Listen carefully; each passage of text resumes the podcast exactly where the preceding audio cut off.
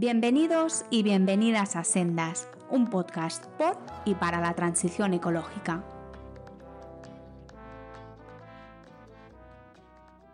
Buenos días, buenas tardes o buenas noches. Eh, soy Pablo Rodríguez Ross y hoy tenemos con nosotros en Sendas, en este último episodio de la temporada, a Joan Groizard y a Ferran Rosa.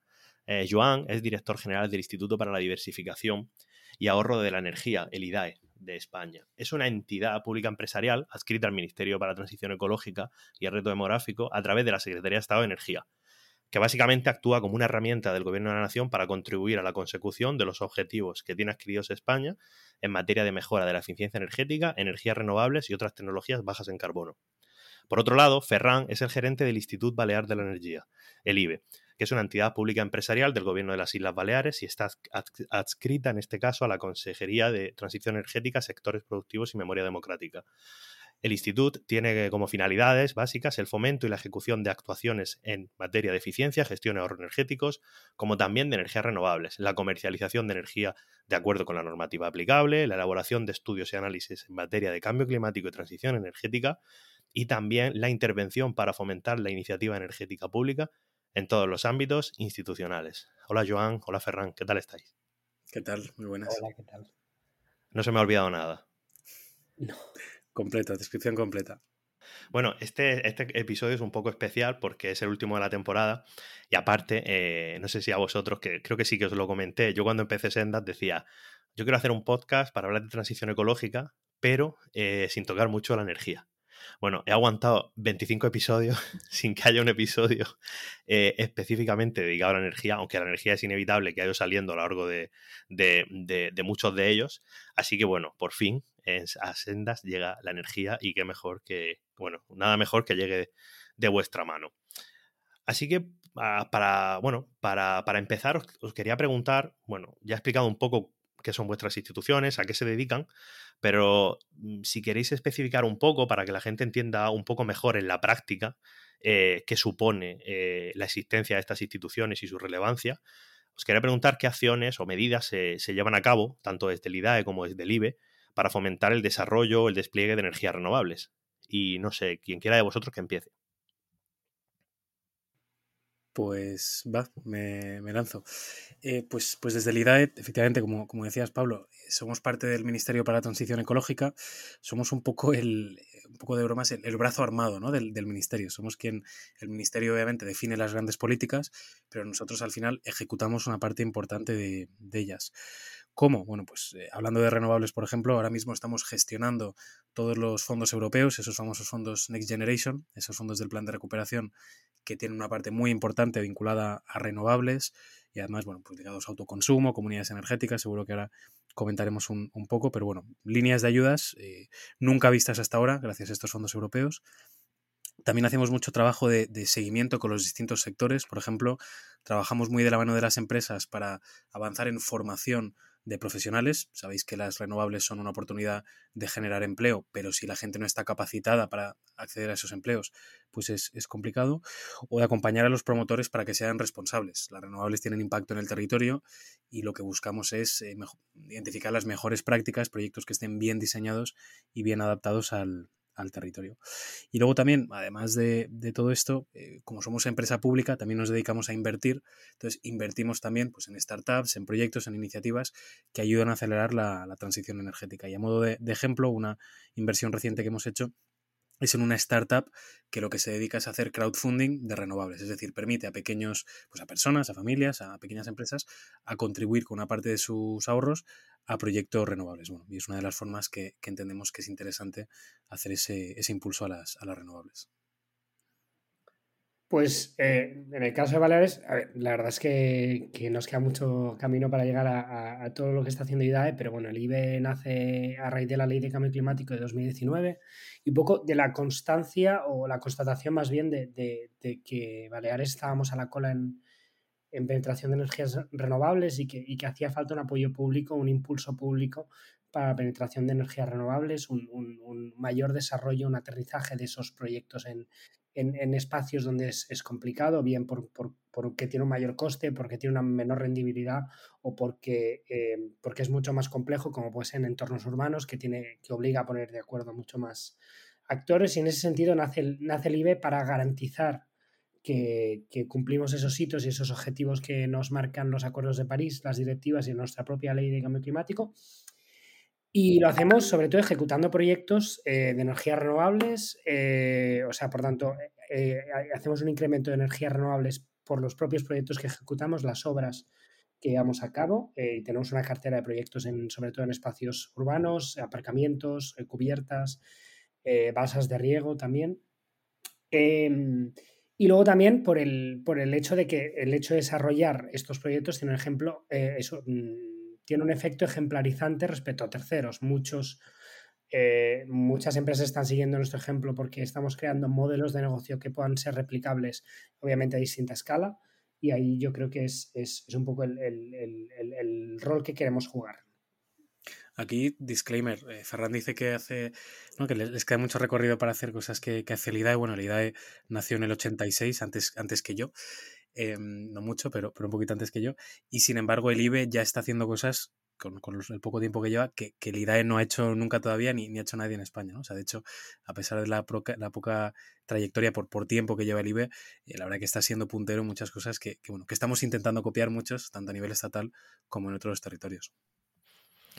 Y bueno, yendo un poco más allá, cuando, cuando se habla de transición energética, eh, siempre hay un aspecto que es esencial recordar, es que, bueno, todos queremos, bueno, todos, a no ser que, supongo que a no ser que seas un psicópata, supongo que todos queremos que la transición energética sea justa, ¿vale? Y que dentro de esa justicia, pues que también beneficie a la gente que más lo necesita o, o al, pequeño al pequeño consumidor en general.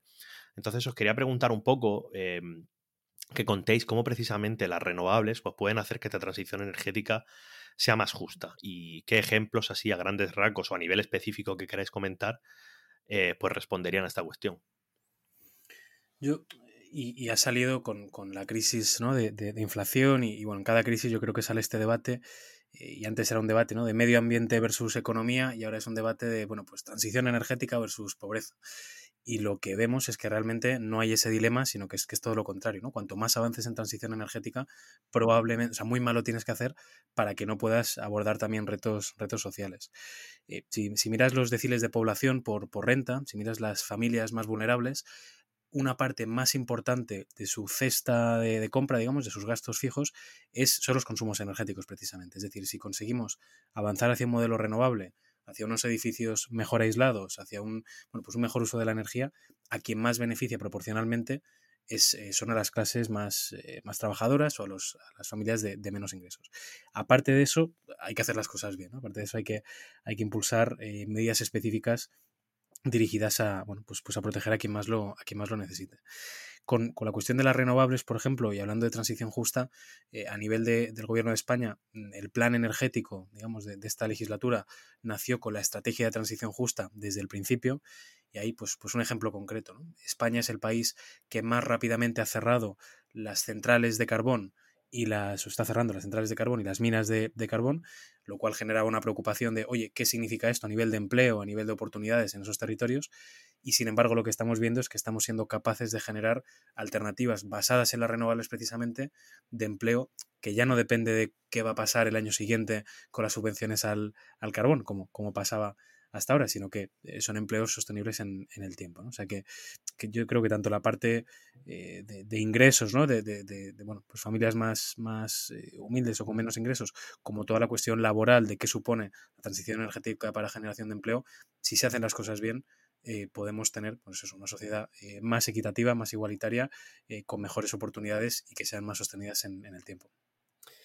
Yo, yo, creo que el, cuando hablamos de transición justa o cuando hablamos de transición en general lo, lo, tendemos a ver desde un punto de vista dinámico de aquello que estaba y, y, y hacia dónde vamos y no tanto un poco el, el, el concepto de justicia de, de, de, de, lo que es justo y lo que no lo es. Y yo creo que si miramos el concepto dinámico, pues nos tendremos que fijar sí o sí en este, en este componente que comentaba Joan, de estas, de estas cuencas de carbono, estas grandes centrales térmicas que se, se van apagando y que, y que, tenemos que ser capaces de dar respuesta a, a, esto, a estos trabajadores para que nadie se quede atrás y yo creo que, por ejemplo, en Baleares sí que hemos sido capaces de hacerlo, pero bueno, no es parte de nuestro trabajo como IBE.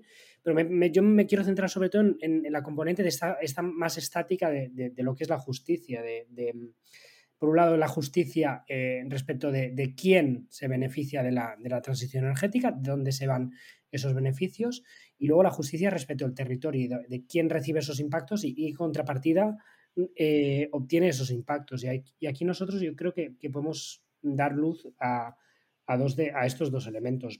Respecto al territorio, en Baleares hemos incorporado un elemento muy claro y es que todos los grandes proyectos de, renovables, todos los proyectos de más de 5 megavatios, están obligados a que al menos el 20% del accionariado se abra a vecinos del, municipio o del entorno del, proyecto, de modo que al menos el 20% de los beneficios y de, los, de las ganancias, digamos, de esa transición energética se quede en ese territorio.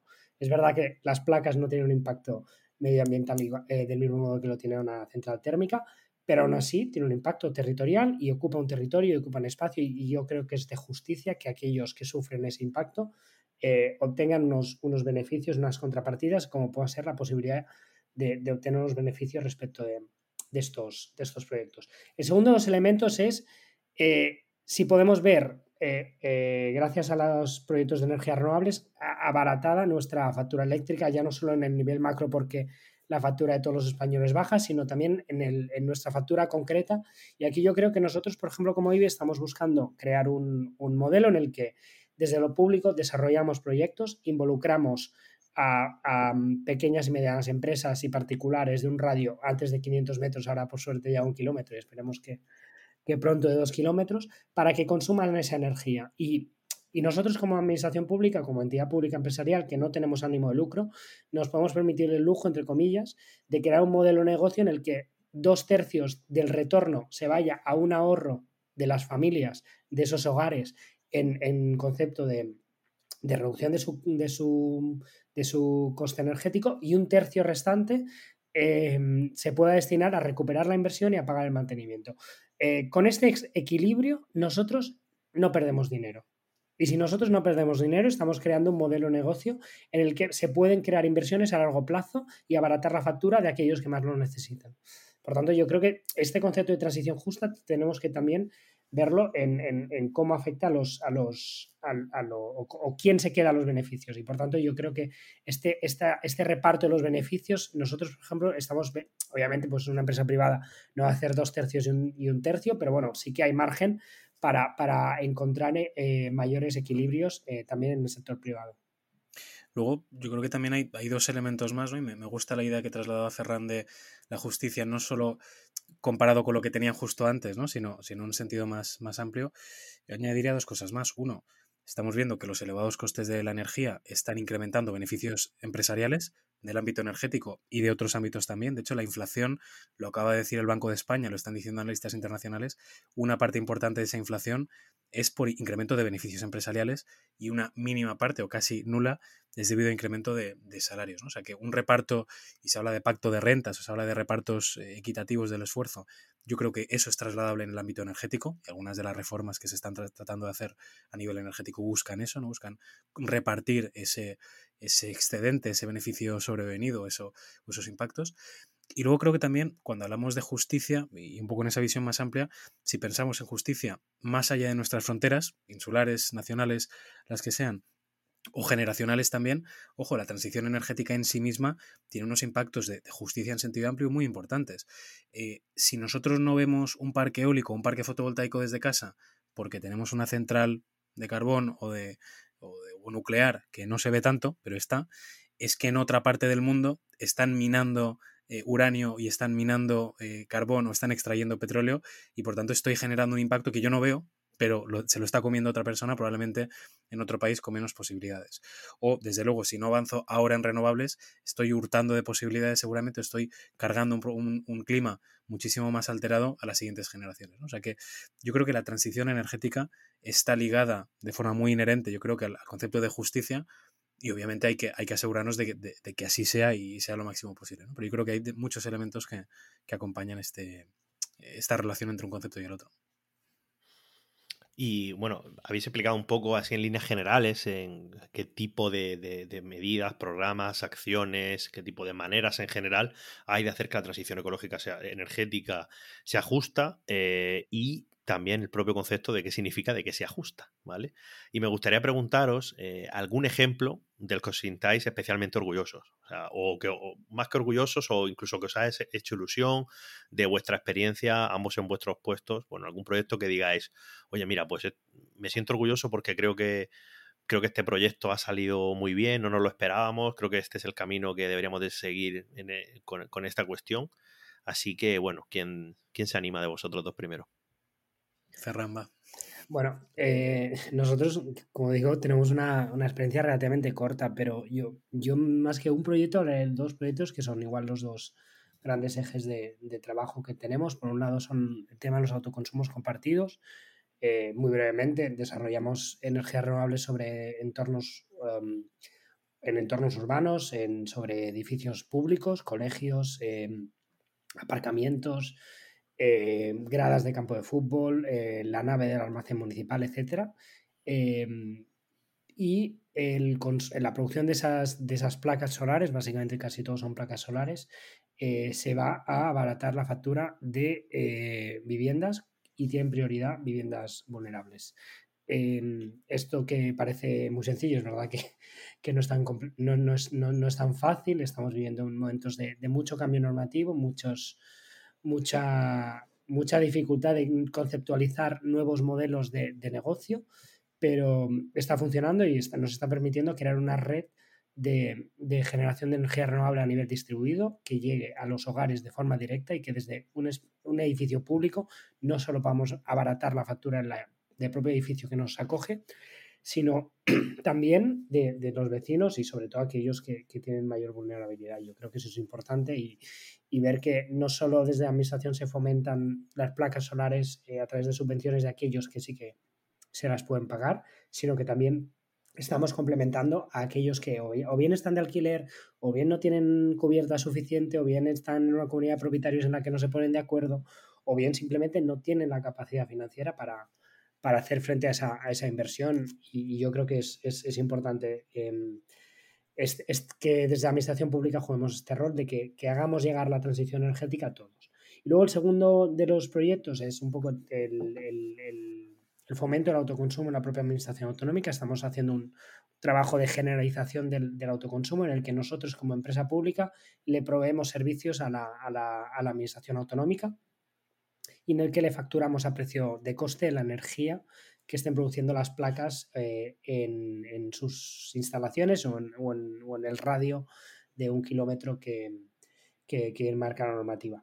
Em, esto que parece una cuestión muy sencilla, muy banal, que, que, es, que, bueno, que se podría hacer a través de una empresa, lo que nos permite es, en primer lugar, garantizar que hay activos energéticos eh, que son públicos y que por tanto se, destina exclusivamente a, reducir los costes energéticos de, la administración y por tanto a mejorar los servicios públicos. Y luego em, que estamos creando un fondo a, 25 años vista para seguir invirtiendo en, transición energética. El gobierno balear nos gastábamos tradicionalmente 40 millones de euros en luz que se iban año tras año al garete porque simplemente estábamos pagando por un servicio que nos, obviamente nos, permitía seguir operando, pero no, no, era productivo en sí mismo. Y, la vocación es ser capaces de, que esos 40 millones, que hoy en día ya digo son muchos más por el, encarecimiento de los costes energéticos, ser capaces de que una parte de esos se vaya a constituir un fondo a medio y largo plazo. Esto eh, es fundamental que tengamos estas herramientas porque ahora, como decía Joan, hay muchos fondos Next Generation y, y hay que ser lo suficientemente inteligentes de aprovecharlos de manera que eh, el día de mañana, cuando no vaya a haber fondos, eh, tengamos, sigamos teniendo eh, esos retornos. Yo, en mi caso, desde, desde el IDAE, pues, pues, y además me lo ha dejado en, bandeja Ferran, pues justamente el uso de, esos fondos europeos, ¿no? Es decir, es, tenemos una oportunidad que no habíamos tenido nunca, una dotación presupuestaria a gestionar, que es como la suma del dinero que gestionaba IDAE en 10 años seguidos, pues nos toca gestionarlo en, en uno o dos años, lo cual es un reto enorme. Eh, si os acordáis al principio con el tema de los fondos europeos había mucho debate, mucha crítica también por parte de la sociedad civil de que esto era bueno, pues eh, esto es para el IBEX, ¿no? Esto es, esto es para cuatro grandes empresas y, ya está, y esto es un sistema pues, de, privatización de, ganancias y ya está.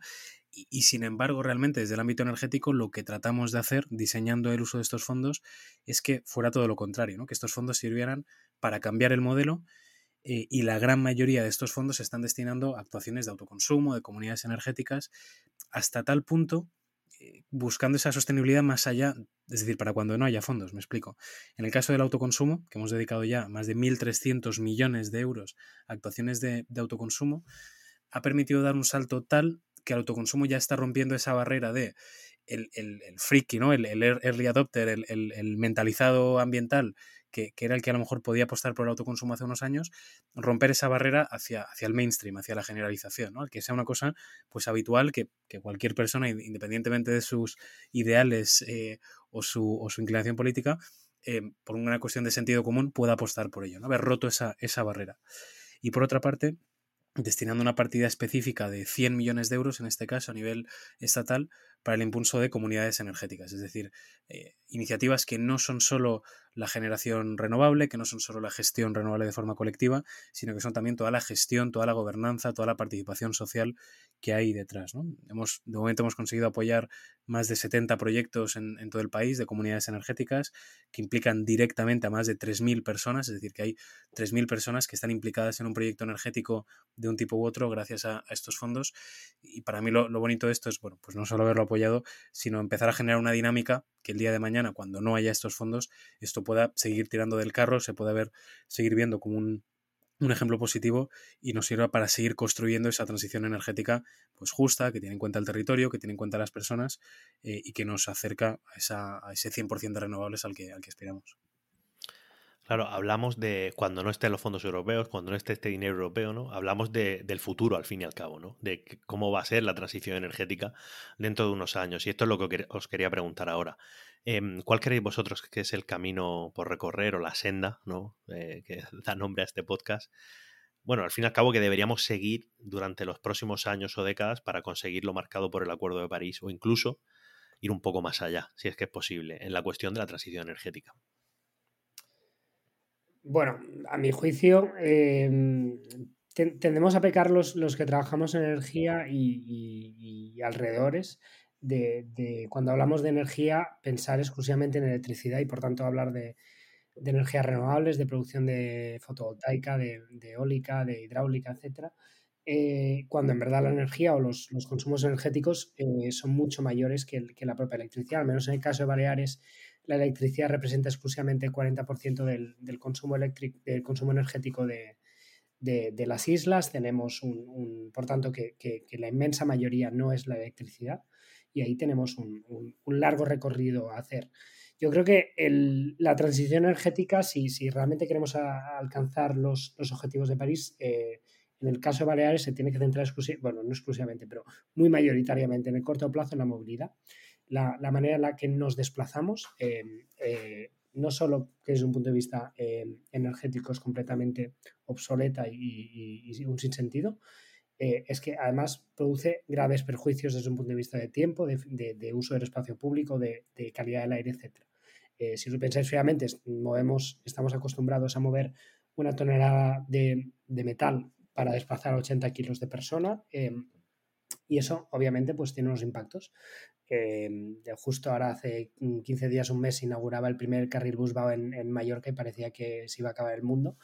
Y simplemente lo que se pedía es que, bueno, que a partir de dos personas en el coche, pues eh, podían circular por el busbao, el resto tenían que ir por el carril eh, normal y esto era el fin del mundo. Pues esto, eh, este cambio de chip, este cambio de mentalidad en la, en, la, en la, movilidad, pues va a hacer mucha falta y yo creo que para aquí eh, los nuevos modos de, movilidad, que muchas veces simplemente pasan por, repensar qué movilidad necesitamos. Yo, mm, creo que van a, ayudar mucho. obviamente el, teletrabajo pues, reduce una parte de los costes o las necesidades de movilidad.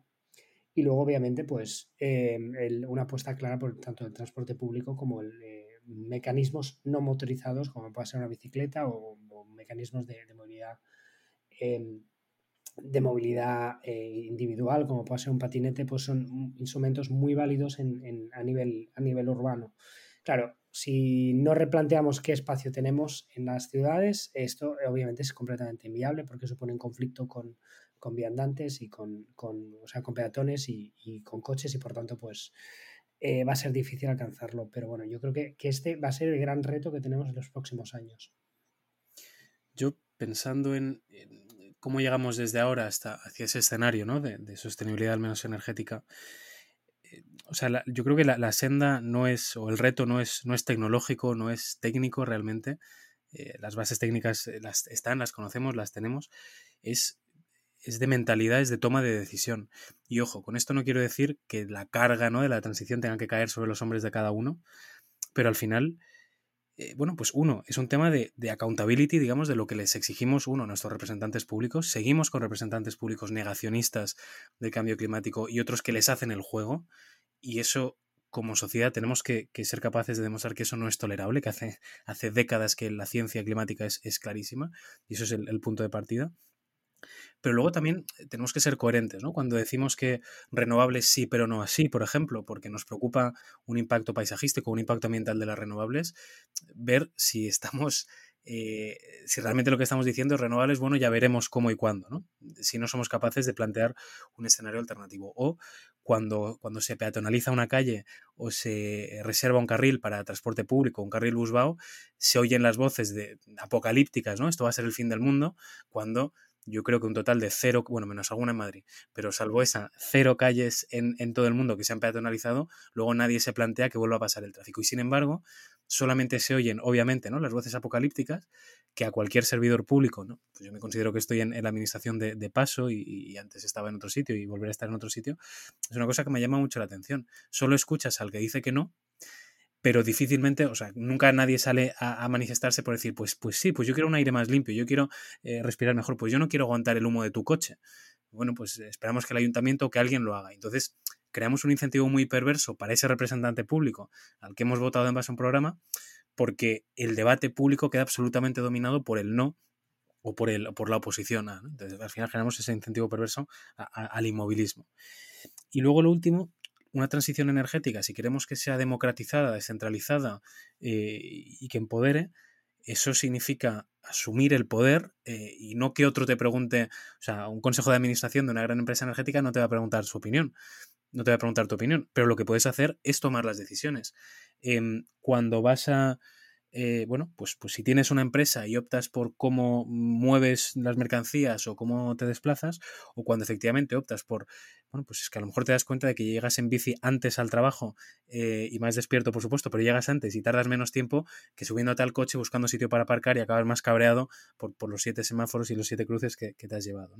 O cuando optamos por climatizar y nos quejamos de que el gas está muy caro, a lo mejor te das cuenta de que quien tenga la posibilidad de hacerlo, te ahorras mucho más dinero si te pones una bomba de calor. Entonces, insisto, no, no se trata de cargar ¿no? el peso de la transición sobre los hombros individuales, pero sí que ser conscientes del poder que sí que tenemos como votantes, como ciudadanos, que tenemos la capacidad de movilizarnos y ser vocales en, la política del día a día, ¿no? en la movilización, en lo que exigimos a las empresas, a las administraciones o las decisiones que tomamos como consumidores son, son clave. Entonces, yo soy muy partidario de una transición energética muy bottom-up, pero eso significa que, que hay que hacerla y, y, no la van a hacer por nosotros, individualmente hablando, si no somos capaces de, de, movilizarnos colectivamente, ¿no? Pues, pues cada uno desde, desde donde podamos. Entonces, insisto, eh, ¿qué camino hay que recorrer? Pues yo creo que hay uno de, de construcción o de, o de saber qué, cuáles, qué prioridades queremos y buscamos cada uno y qué podemos hacer colectivamente, insisto. No, no se trata de cada uno tirar del carro por, un, por una vía porque si no, no llegaremos. Yo, yo, coincido bastante con esto que dices, Juan, ¿eh? Eh, la verdad. Eh, lo único, yo creo que aquí, desde los poderes públicos, no, nos corresponde eh, hacer eh, posible que, que, que, aquello que es más positivo, más fácil o más, perdón, más fácil, aquello que es más bueno para el planeta y para la sociedad, sea más fácil y más cómodo para, para todo el mundo y no, que no, no siempre ocurre, ¿eh? quiero decir, ahí, ahí entiendo en lo que comentas los, los incentivos perversos, pero aquí nos, nos corresponde hacerlo fácil, eh, y es, tanto en, en, materia de energía como en materia de electricidad, perdón, como en materia de movilidad, con todo, todo el resto de cosas. A menudo, mmm, si va a depender de que la gente esté convencida, va a ser muy complicado. Bueno, yo, creo que si se dan los, las señales adecuadas, yo creo que es, podemos llegar a hacerlo. Y es un poco la política del, por defecto. ¿no? En, electrónica, en, digitalización, eh, lo que se ve es que la, opción que tienes por defecto, el botón que tienes más grande para pasar a la siguiente pantalla, es el que, al que la gente suele dar. No, no tanto si eh, no, no hay tanto un proceso de toma de decisión de si aceptas o no las cookies, sino que probablemente el botón más grande o el que te quita el letrero delante más rápido es el que le vas a dar. Con esto lo mismo tiene que ser más fácil y desde la administración tenemos que hacer más fácil que la opción más obvia sea la más sostenible, la más razonable. ¿no? Y ahí, efectivamente, la administración lo que tenemos que hacer es eh, pues generar que esa toma de decisiones sea, sea posible, sea viable y sea la más, la, de sentido común, ¿no? la que sea incuestionable. Pues yo, bueno, os he escuchado atentamente a los dos. Eh, no lo hemos contado antes, pero nosotros tres somos, somos amigos, nos conocemos. Y, aquí uno de vosotros dos, concretamente Ferran, calumnia mucho. Dice que yo a veces hablo más que la gente que viene. Entonces he estado 25 minutos callado hasta que llegue mi momento para pegar un poco la chapa. Eh, respecto al último que habéis dicho, tengo un comentario para ambos. Me ha gustado mucho lo que ha comentado Ferran eh, de que se ha asociado mucho las medidas, por ejemplo, de, ahorro energético, de eficiencia energética, hablo de cara a la sociedad. Yo creo que se ha explicado mucho a través de diversas campañas, como que, eh, por ejemplo, apagar la luz eh, mm, es bueno, una medida que, ahorra un montón de emisiones de CO2, ¿no? De hecho, hay campañas que literalmente son. Hay una que es la hora del planeta, que básicamente, bueno, se apagan las luces y tal. Está muy bien, porque la eficiencia, el ahorro, eh, son cosas importantísimas, pero en cuanto a emisiones de CO2, no ponemos el, foco muchas veces, o, a nivel de campaña, me refiero a nivel de concienciación social, eh, y esto no digo que sea responsabilidad totalmente de los poderes públicos, pero no se ha puesto el foco en muchas veces en los grandes emisores, ¿no? Y me recuerda muchísimo, muchísimo a yo que vengo más del lado del medio ambiente, al, agua. Por ejemplo, eh, yo que soy del sureste, eh, ahí hay muchas campañas de em, bueno, el agua, cierra el grifo, no te bañes, etcétera, etcétera. ¿Qué? Cada gota cuenta cada gota cuenta, que está muy bien porque hay poco agua y cada vez va, y posiblemente en muchos sitios cada vez habrá menos y, obviamente ahorrar agua está bien y tal. Pero claro, yo por ejemplo, cuando estoy ahí en el campo de Cartagena y me entero de que más del 80% del agua que proviene del trasvase Tajo Segura se dedica a la agricultura intensiva de regadío, claro, pues es un poco lo que comentabas tú, Ferran. Bueno, pues podemos poner muchas renovables, pero al fin y al cabo, por ejemplo, para el caso de Mallorca, la mayoría de la energía no se está yendo la electricidad. Y en el caso del agua en el sureste, la mayoría del agua no se está yendo en que yo me duche. Se está yendo en un uso del territorio que a lo mejor es bastante discutible. Y yo creo que esto ha actuado en cierto modo de eh, argumento exculpatorio para eh, determinados sectores, que sea emitiendo CO2 o sea consumiendo mucho agua, pues han pasado unas décadas bastante tranquilos porque en cierto modo yo creo que no se les ha señalado tan directamente como digo, no me parece algo que tenga que ser responsabilidad al 100% de los poderes públicos. Y luego, respecto a lo que comentaba eh, Joan, y yendo más un poco a la parte de política, un aspecto muy interesante es ¿no? lo del que comentabas, y aquí ha salido muchísimo, obviamente, es lo de los partidos negacionistas, los que le hacen el juego al negacionismo. Claro, yo siempre digo una cosa, y con la transición energética es lo mismo. Eh, pues podemos hacerlo, podemos seguir el método bottom-up que tú comentabas, ¿no? Que los ciudadanos empiecen a concienciar, empiecen a tomar medidas, que también el cambio empiece por ellos. Pero es que yo creo que el, mecanismo bottom-up mínimo que se le puede exigir a la gente es que no vote a negacionistas. O sea, eso es lo mínimo. Eh, lo mínimo es que no votes a esa gente. Luego ya, eh, ponte placas solares si quieres, pero no sé hasta qué punto, no sé, no sé qué cosa cuenta más, ¿eh? y lo digo ya sinceramente, llegados a este punto, que en 2022 todavía haya gente, y sobre todo el problema es que, como decías eh, también, Joan, eh, que esta gente al final sean pocos y sean muy ruidosos, y en cambio hay una gran mayoría silenciosa que le parecen bien un montón de cosas que les está beneficiando y que no hacen manifestaciones. Que a ver, si lo piensas un poco en frío, también es lógico no hacen manifestaciones para decir que está a gusto, las manifestaciones son para quejarse. Entonces, pero sí que es verdad que a veces, ya no, ya no en manifestaciones, sino en determinados foros, a veces se vende siempre como una visión, o la visión más ruidosa, porque es la visión más que visceralmente más se está tomando en serio ese asunto. Y mm, os quería preguntar una cosa, ya que ha sacado eh, Joan el tema más político, eh, ahora tenemos un año que viene, que es un año electoral, que van a pasar muchas cosas o no, eh, pero bueno, seguro que está entretenido. Y yo quería que, bueno, así abuela pluma y mojando lo que queráis, no pasa nada. pero que mm, digáis un poco qué creéis vosotros que desde el punto de vista del debate político, en la cuestión de la transición energética, va a ser aquello que, primero que me digáis qué creéis que es lo que se va a debatir desde el punto de vista de la transición energética y luego qué creéis vosotros que sería lo que se debe debatir, porque seguramente no sea lo mismo. ¿Qué se va a debatir? Va a ser el precio de la luz, eh, sin duda.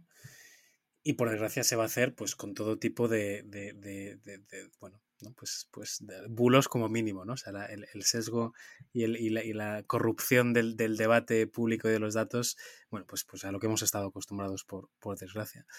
Eh, obviamente, si me pones, ¿no? Me pongo a escribir la lista de los Reyes Magos, eh, ¿de qué se debería, de qué se debería hablar? Pues desde un punto de vista muy, muy teórico, independientemente de la prioridad política, ¿no? Si uno es busca priorizar la protección ambiental, uno busca priorizar la generación de empleo, uno busca priorizar la seguridad nacional y es el más soberanista, el más nacionalista, el más patriota de todos y lo que busca es que su país defina como define cada uno país, eh, esté, sea lo menos vulnerable al exterior. Eh, o, busca generar los máximos beneficios empresariales porque considera que ese es el mejor modelo de sociedad, es que en absolutamente todos esos modelos de, de, prioridad, en todos ellos la transición energética las renovables pintan mucho, porque reducen emisiones, generan empleo, generan actividad económica, reducen dependencia exterior. Entonces, realmente debería ser un, una especie de, con esa lista de los Reyes Magos, ¿eh? una especie de, de carrera al alza a ver quién es el que es capaz de tener un plan que siendo ambicioso sea lo más realista posible. Por desgracia, nos vamos a ir a otras partes, vamos a estar confundiendo medidas a corto plazo con largo plazo eh, y se va a estar desde determinados ámbitos tratando de utilizar la transición energética como chivo expiatorio y como batalla cultural, por desgracia, entre generaciones, entre identidades eh, personales incluso. Y bueno, pues el, el, trampismo pues está funcionando muy bien, por desgracia, en, en Europa y en algunos círculos en, en España. Pero, a ver, será un año movido, desde luego, interesante. Pues yo, la verdad, coincido bastante con, con análisis que haces de, de, lo que seguramente va a suceder. Yo estoy convencido que, que el, el, precio va a ser el, el, precio de la electricidad va a ser el elemento más destacado y, por desgracia no va a ser ni las ni los efectos del cambio climático a pesar del, del verano que hemos tenido y los incendios que hemos tenido, ni la sequía que sufrimos. Eh, yo la verdad, eh, a nivel, si tuviera que ser muy optimista, yo me gustaría sobre todo pedir valentía, valentía cuando se declara una emergencia climática por parte de un gobierno X o un ayuntamiento tal o un, lo que sea, y, luego ser consecuente. Eh, aquí y yo creo que debemos hacer un poco autocrítica a veces en los que ocupamos cargos eh, públicos, porque igual hemos comprado muy fácilmente o hemos creído que se había comprado muy fácilmente el, el relato de la emergencia climática y el, el, que la crisis climática implicaba una acción directa y, y, continuada y además de forma valiente y coherente en todas las políticas públicas. Y por desgracia, bueno, pues ha servido para vender titulares, pero no siempre se ha trasladado a, a una acción generalizada. Y ahí yo creo que es lo que debemos exigir a nuestros gobernantes y a los, a los que vayan a venir después, que no vale declarar la emergencia climática y seguir como si nada, como si no tuviéramos eh, sequía permanente. En el caso de Baleares, por ejemplo, es un, es un caso eh, bastante acuciante y que por tanto pues esto tiene unas implicaciones a nivel de, de, del, bienestar de los ciudadanos, de las posibilidades de producción de alimentos, de, etcétera. Y, yo creo que, que, esto es lo que deberíamos exigir a los, a los políticos, más allá del precio. Yo creo que el, por suerte, por desgracia, el precio es, lo, es lo, la cara visible, pero, pero, pero la crisis energética eh, tiene muchas otras implicaciones y es la crisis climática es la otra contrapartida de la crisis energética que estamos viviendo. ¿Y no creéis que también el asunto de que comentaba Joan antes, ¿no? El renovable sí, pero no así. Eh, claro, eh, nosotros, bueno, vosotros sois mallorquines, yo ya me considero mallorquín también porque vivo aquí. Eh, esta cuestión tan, tan territorial que se está dando en, bueno, tan territorializada, mejor dicho, que se da sobre todo en numerosos sitios de lo que se conoce como la España vaciada, llámese como quiera. Mm, yo, coincido con vosotros en que lo más importante será el precio de la luz eh, y tal, y seguramente se mezclen también, como dice Joan, cosas a, soluciones a corto plazo con soluciones a largo plazo, ¿no? Como por ejemplo, eh, bueno, hay que bajar el precio de la luz, vamos a construir una nuclear, como si la nuclear se, se construyera mañana eh, y no en 10 o 15 o 20 años, según el país. Em, pero creo que aún así, el, a nivel de, hablando ya a nivel estatal, eh, el renovable sí, pero no así, yo sí creo que va a ser, bueno, va a ser un debate que yo creo que se puede, yo creo que va a ser interesante. No sé cómo va a acabar, no sé a quién va a beneficiar o a quién va a perjudicar o cómo va a ser, pero yo creo que es ciertamente interesante, porque yo creo que, ligando con lo que acaba de decir Ferran, estas declaraciones de emergencia climática, que luego a veces no se trasladan a la realidad en medidas prácticas, en medidas reales, mejor dicho, por parte de los poderes públicos, se debe, en cierto modo, a que mm, no se ha explicado muchas veces eh, qué implica la transición energética. Es decir, eh, todos queremos solucionar. Me recuerda mucho al siempre ese tema al, Mar Menor, con el caso que yo he estado profesionalmente muy involucrado, ¿no? Todo el mundo quiere recuperar el Mar Menor, todo el mundo quiere luchar contra el cambio climático, a no ser que digo, repito, a no ser que sea un psicópata, todo el mundo te va a decir que sí, a no ser que, que, literalmente odies a la sociedad, o sea, decir, no, sí, sí, yo estoy de acuerdo con esto. Pero claro, eh, según qué tipo de medida o según qué tipo de debate, yo creo que no se han tenido. Yo creo que no se han tenido. Y también ahí hay mucho caladero en, ciertas preocupaciones legítimas que pueda haber en la España vaciada. Yo creo que hay mucho, es un caladero muy preocupante a mi juicio de precisamente de movimientos populistas de extrema derecha, negacionistas del cambio climático también, porque están ciertamente confluyendo.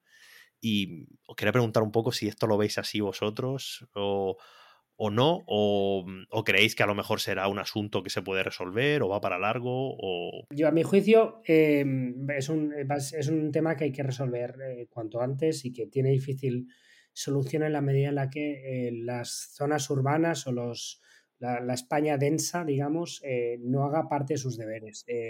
y os pongo un ejemplo muy, muy claro. Baleares, que tiene menos de la mitad del territorio que la Comunidad de Madrid, tiene más potencia solar instalada a día de hoy que Madrid, con una población de seis o siete veces menos personas. Esto obviamente pues no es viable y tenemos prácticamente eh, la, mm, o sea, tenemos dos tercios de la potencia instalada que tiene Cataluña.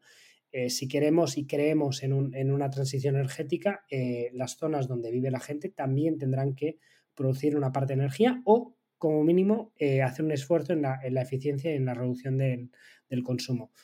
Si no, al final le estás cargando, en, esto que hablábamos de la transición justa, estamos, le estás cargando el, impacto exclusivamente a los territorios menos poblados donde es más barato eh, hacer instalaciones y tienes mucha superficie.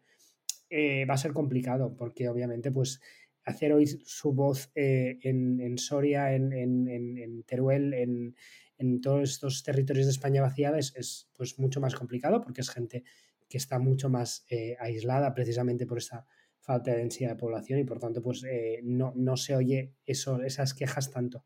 Ahora bien, eh, bueno, hay, hay, que ser capaces de, de ser valientes y, y que, eh, y que aterrice esta, esta generación en, en, en, toda, en toda, todo el territorio. Y yo, por, por ejemplo, un, caso que a mí me, me fascina es el caso del, del, del parque eólico marino de, del Catecreus, que está, está, en bueno, está en fase de, de, de proyecto, si no me equivoco, eh, la provincia de Girona, que produce, creo, si no me equivoco, que es el 1% de la energía que, que, se produce en Cataluña y, todos son quejas. Y en cambio, en Tarragona, que tienen todas las centrales, toda la industria química, toda la nuclear, todos los impactos medioambientales, etcétera, además tienen todas las eólicas en, en, en, en el Priorat, etcétera. Por tanto, yo creo que aquí hay un elemento de justicia territorial y que si no somos capaces de, encararlo y, con una cierta mm, mano izquierda, eh, mm, bueno, va a ser complicado tirar adelante proyectos. Yo creo que aquí hay una combinación de cosas, ¿no? Yo creo que efectivamente tenemos que ser consecuentes, no, no vamos a poder generar toda la energía que se necesita en la, en la España densa, eh, igual que no pretendemos que la ciudad de Madrid o la ciudad de Palma, por cierto, eh, sea capaz de generar toda la comida que necesitan las personas que viven en, en, esa, en esa ciudad. Y podríamos estar hablando de la, ¿no? de, del impacto, eh, y ojo, eh, bueno, pues, pues eso, del impacto de, bueno, pues, pues de, monocultivos, por ejemplo, o de, o agricultura eh, intensiva o, agricultura que, no sea adecuada al territorio y que, unos territorios, los rurales, por definición, son los que se lo están comiendo y la gente que, se lo come, la gente que se come esos, esos beneficios, es la que vive en otros, en otros sitios. Porque, ojo, insisto, ¿eh? estoy de acuerdo en que, y las renovables precisamente lo que permiten es acercar esa generación al consumo, pero también estamos hablando inherentemente de, eso sería asumir el, discurso de que inherentemente las renovables son perjudiciales. Cuando nos hemos acostumbrado a otro tipo de paisajes y no nos molesta en absoluto un paisaje de bosque de eucalipto, cuando eso ambientalmente puede ser tóxico para el suelo, literalmente, eh, peligrosísimo desde un punto de vista a lo mejor de incendios forestales. Y, que, es una especie, y que es una especie invasora. Y que es una especie invasora, la, la península ibérica no es, no es, no es autóctona. Em, y sin embargo, bueno, pues como es verde, pues, pues ni tan mal, ¿no? O hemos estado acostumbrados a ver carreteras, de hecho disfrutamos del campo, del paisaje desde la carretera, cuando para mí no hay impacto que, que destruya más el, el, el, paisaje que la propia carretera desde la que usted, señor, está en un coche eh, viéndolo o que el, que el, que el paisaje marítimo, por ejemplo, una de las cosas que lo define seguramente son los faros, ¿no? que es un impacto pues muy, muy, muy visible y sin embargo tiene un aspecto los molinos, y nos podemos retrotraer a los molinos contra los que luchaba eh, el Quijote porque eran grandes gigantes en el, en el territorio. O sea, también hay un elemento de entender que el paisaje, em, el paisaje no es un concepto natural, el paisaje es un concepto humano y es la, la visión que pone el ojo humano sobre, sobre aquello que es, ¿no? sobre, sobre, aquello que, que realmente está. Entonces, Obviamente hay que hacer las cosas bien, no cualquier sitio vale para cualquier tecnología. Eh, y también hay ejemplos de cosas que se han hecho mal que, no habría que repetir y para eso tiene que haber unos trámites que, que, permitan hacer las cosas bien.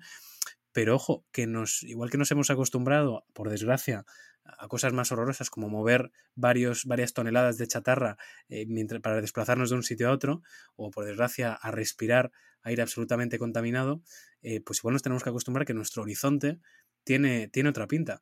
Porque la diferencia es que, que, que, si no tiene esa otra pinta, tendrá una pinta bastante peor, que será mucho más, eh, mucho más peligrosa por esa, por esa emergencia climática. Pero yo creo que aquí, Joan, cuando hablamos de acostumbrarnos, y un poco eh, para matizar mis palabras, eh, yo, yo, yo, estoy de acuerdo con lo que dices y coincido plenamente. Yo lo que simplemente quiero trasladar es que ese efecto de acostumbrarse supone un, un coste, eh, para una persona, pues un, cambio de hábitos, cambio de, percepciones eh, culturales, etcétera, del mismo modo que supone un, un, un coste que un, urbanita eh, cambie parte de su dieta para que no sea tan carnívora, no sea tan derrochadora en, en alimentos o, o, ahorre parte de su, de su electricidad. Y ahí yo creo que eh, aquello que yo quería trasladar es que tiene que haber, en cierto modo, no un, un poco más de equilibrio en, en estos costes individuales que, que, se perciben. No quiere decir que el, el, la renovable sea mala per se, yo no, no, creo que sea el caso y además, al menos en los, los, proyectos que hacemos aquí en Baleares, están obligados a que sean desmantelables al final de la vida útil. Eh, es más bien un, un, elemento de qué percepción tienen los ciudadanos del, del entorno respecto al coste. Es muy sencillo que un ciudadano de Madrid o de Palma encienda la luz y no se plantee de dónde viene esa luz. Y por tanto yo creo que esto hay que cambiarlo.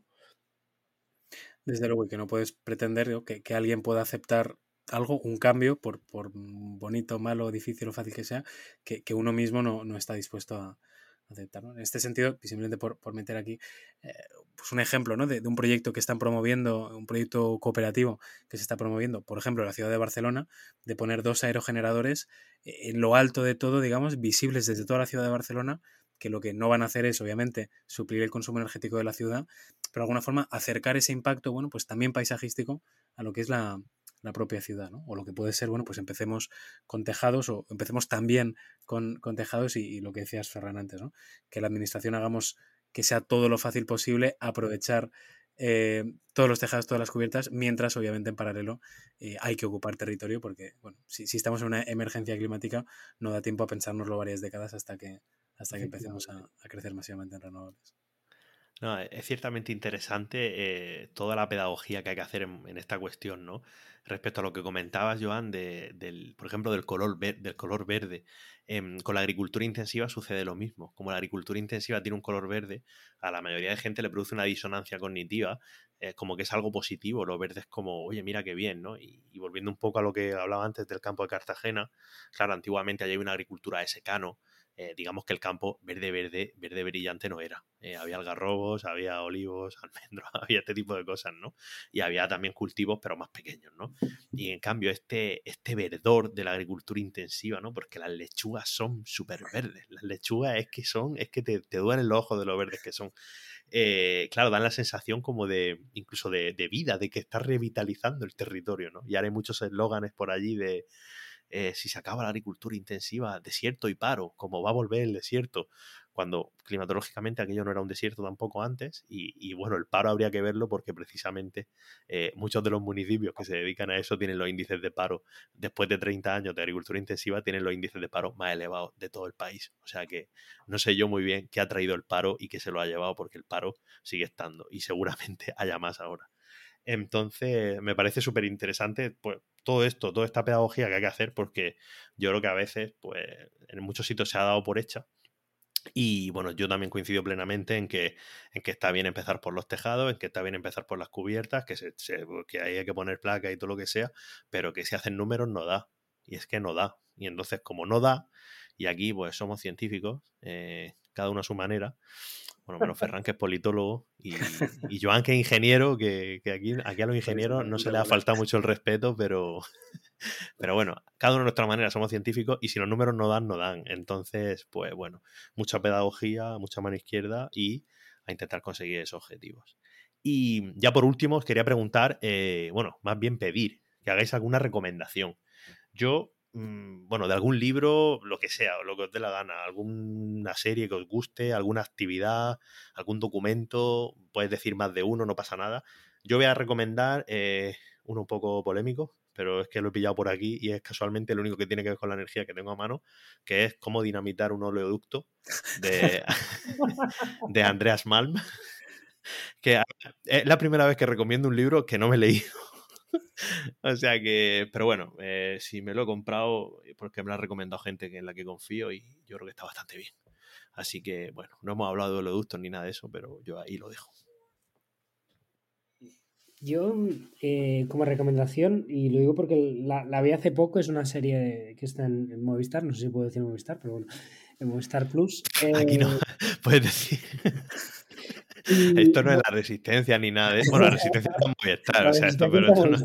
La resistencia está, en Movistar sí, en eh, la resistencia sí podrías decir Movistar, no, pero que aquí puedes decir que aquí no, aquí no me paga eh, nadie. Se llama, se llama El Apagón, eh, obviamente no, no trata de, de, energía, bueno, sí que trata de energía propiamente dicho, trata de, de, de, qué pasa cuando no hay energía y un poco pues el, el es un poco colapsóloga para, para mi gusto, pero, pero me parece una reflexión interesante de, de de los riesgos a los que nos enfrentamos como, humanidad si no somos capaces de, solventar y de crear una sociedad mucho más resiliente y más, más, más capaz de adaptarnos al, cambio climático y obviamente pues de, frenar sus, impactos al máximo. No, no habla de cambio climático en sí, sino habla de, un apagón por, una tormenta solar que hace caer todo, todo el sistema eléctrico y que tardan meses en recuperarse. Y, te cuenta todo, todo el, drama social en, muy pocos capítulos de que, que, se deriva de ello y de lo poco adaptados que estamos y, la, y la, la, falta de resiliencia social que, que, tenemos. Ahí yo creo que es, que es interesante. Y cómo se ve que en ese momento la bicicleta es el, es el, es el elemento de, de, de, movilidad preferido. Pero bueno, digo, por, por, porque yo creo que puede venir bien para, para mucha gente replantearse cuáles son las prioridades vitales y, que efectivamente pues hay cosas de las que podemos prescindir y que vamos a hacer también un, beneficio al planeta. Pues yo si soy sincero, si soy plenamente sincero, estaba ahora repasando eh, series, pelis, libros y me estoy dando cuenta de que me he estado dedicando estos años a huir eh, lejos, todo lo lejos posible, de cualquier obra de ficción o no ficción relacionada con, relacionada con la transición energética. O sea que la, recomendación sería, fíjate, eh, intentar, si alguien se dedica al ámbito energético, al ámbito eh, de transición energética, transición ecológica, del medio ambiente, eh, conciliar también, o sea, esa, esa, mochila a veces que nos ponemos, ¿no? pues, pues quien se autodenomine ecologista o quien, o quien le preocupe el medio ambiente, em, esa ecoansiedad que a veces nos, nos autogeneramos, em, gestionarla, encontrar formas de, conciliar, digamos, esa, esa carga eh, que al final, ¿no? Pues, pues yo creo que la generación millennial y siguientes, pues, pues tenemos, hemos heredado porque, porque no nos queda otra, así que eh, para gestionar el mundo en que queremos eh, jubilarnos y por tanto recargar y, sí, recargar pilas, encontrar redes también donde nos sintamos cómodos, donde nos sintamos apoyados para, para seguir currando en, en, un mundo en el que vamos a tener que gestionar la crisis climática. Nos dediquemos a algo relacionado con el medio ambiente o la energía o no, esta generación y las siguientes vamos a tener que gestionar el, cambio climático, o sea que buscar formas de, resiliencia social también, anímica y, colectiva para, para afrontar este, este reto y hacerlo pues todo lo mejor posible, ¿no? Y, a lo mejor haciéndolo y gestionando también ese, esa, no sé, ese reto, ese, ese diálogo intergeneracional eh, y que no se quede ¿no? En, en, bueno, pues solamente en culpar a, a, los boomers y otras generaciones de, del patatal que nos han dejado en muchos, en muchos ambientes, sino intentar entender ¿no? cómo hemos llegado hasta aquí y qué nos, qué nos toca hacer a nosotros. Fíjate, o sea que no, no os voy a recomendar ninguna, ninguna obra en concreto, pero más una, una filosofía a lo mejor de, lo que, de cómo tratar de, de llevarlo lo, lo, mejor posible. Ese consejo vale más que cualquier libro. Así que bien, bien dicho está. Y, y, ya por último, ultimísimo, pediros que bueno, le digáis a la gente dónde os pueden encontrar a vosotros y, y el trabajo que lleváis a cabo. Pues eh, a mí me podéis encontrar en Twitter, si sigue existiendo para cuando se emita este programa, eh, con el nombre de Ferran Rosa, todo junto. Eh, y el trabajo que hacemos desde el IBE, desde IBE barra baja GOIP, de Gobierno de las Islas Baleares. Y nada, pues yo creo que esa es la, la, forma más, más ágil y más fácil de encontrarme. Si no, a través de Pablo, seguro que os puede encontrar, os puede dar mis detalles. Y si no, si venís a Palma, pues eh, seguro que también eh, será más fácil encontrarnos. O sea, si venís a Palma, eh, Ferran y yo vivimos en el mismo barrio. O sea, que nos podéis, nos podéis ver a los dos a la vez. Sí, sí, vivimos a tres minutos, literalmente, andando, porque no, porque no tenemos coche. Eh, por cierto, Ferran y yo estamos en una cooperativa de coches eléctricos, y aquí lo dejo, que esto es la cosa que se puede hacer. Estamos en una cooperativa de coches eléctricos en los cuales se reservan como si fuera un, un patinete, pero en vez de un patinete un coche. Y, y, bueno, que son otro tipo de cosas que se pueden hacer. Pero vamos, que si venís a Palma, estamos aquí los dos y, y, y ahora le toca a Joan, que bueno, Joan en Palma es más intermitente, pero, pero también se deja caer. Bastante más intermitente y además, bueno, pues, pues hay, que, hay que limitar cuánto, cuánto vuela uno, aunque me encantaría estar más, más a menudo, ¿no? Pues yo también en, en, redes, en Twitter, en j barra baja groizard eh, y también obviamente pues en la, en la web del IDAE, ¿no? IDAE eh, que es como idea pero con las vocales cambiadas y ahí pues tratamos de hacer un seguimiento de todo el trabajo que, que, hacemos y solemos estar accesibles, todo lo que, todo lo que nos dejan. Pues muchísimas gracias por haber venido. Eh, a los que nos habéis escuchado durante toda esta temporada, pues que, que, esperéis un poco porque ya vendrán episodios ya para 2023. Y bueno, a vosotros dos, que, que no será la última vez que os paséis por aquí. Muchas gracias. Muchas gracias. Hasta luego. Adiós.